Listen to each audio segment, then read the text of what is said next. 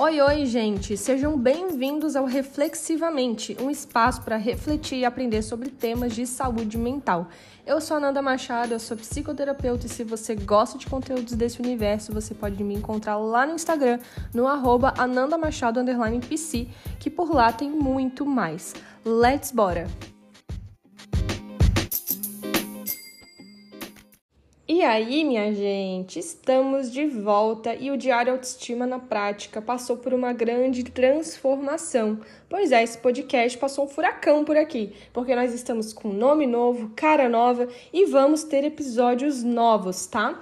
Eu precisei fazer uma pausa no podcast durante esse tempo que eu estava em off, né, que eu não apareci por aqui, que não trouxe novos episódios para vocês, Muita gente veio comentar comigo que queria novos episódios, que gostava dos episódios que já tinham aqui, o quanto esse podcast já tinha ajudado.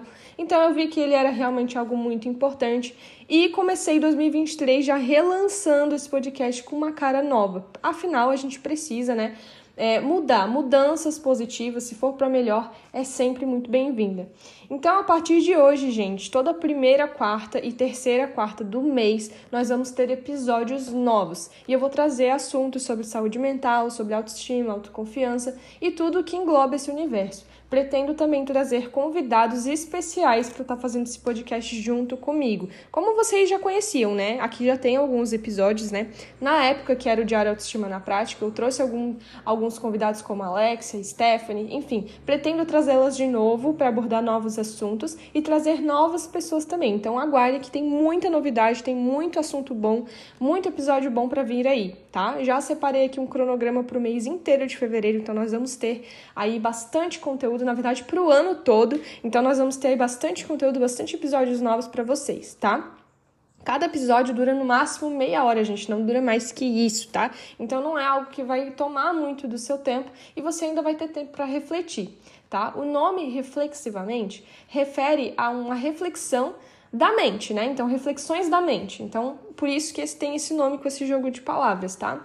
A gente precisa se reinventar ao longo da vida, gente. As coisas, a vida, ela não é linear. Para a gente manter um equilíbrio, a gente precisa, né, entender que mudanças, ciclos se encerram para que outros se abram.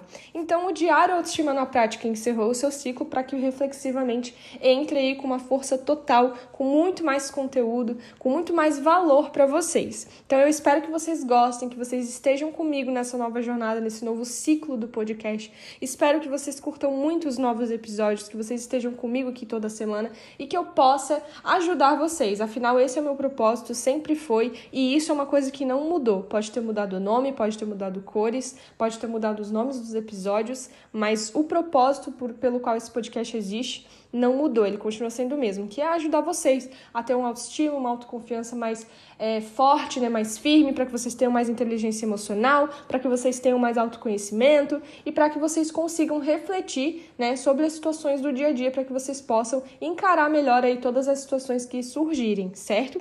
Então, sejam todos muito bem-vindos de volta. Eu estou muito feliz de poder estar aqui ajudando vocês de novo, estar aqui tendo essa conversa semanalmente. Vai ser incrível esse novo ciclo.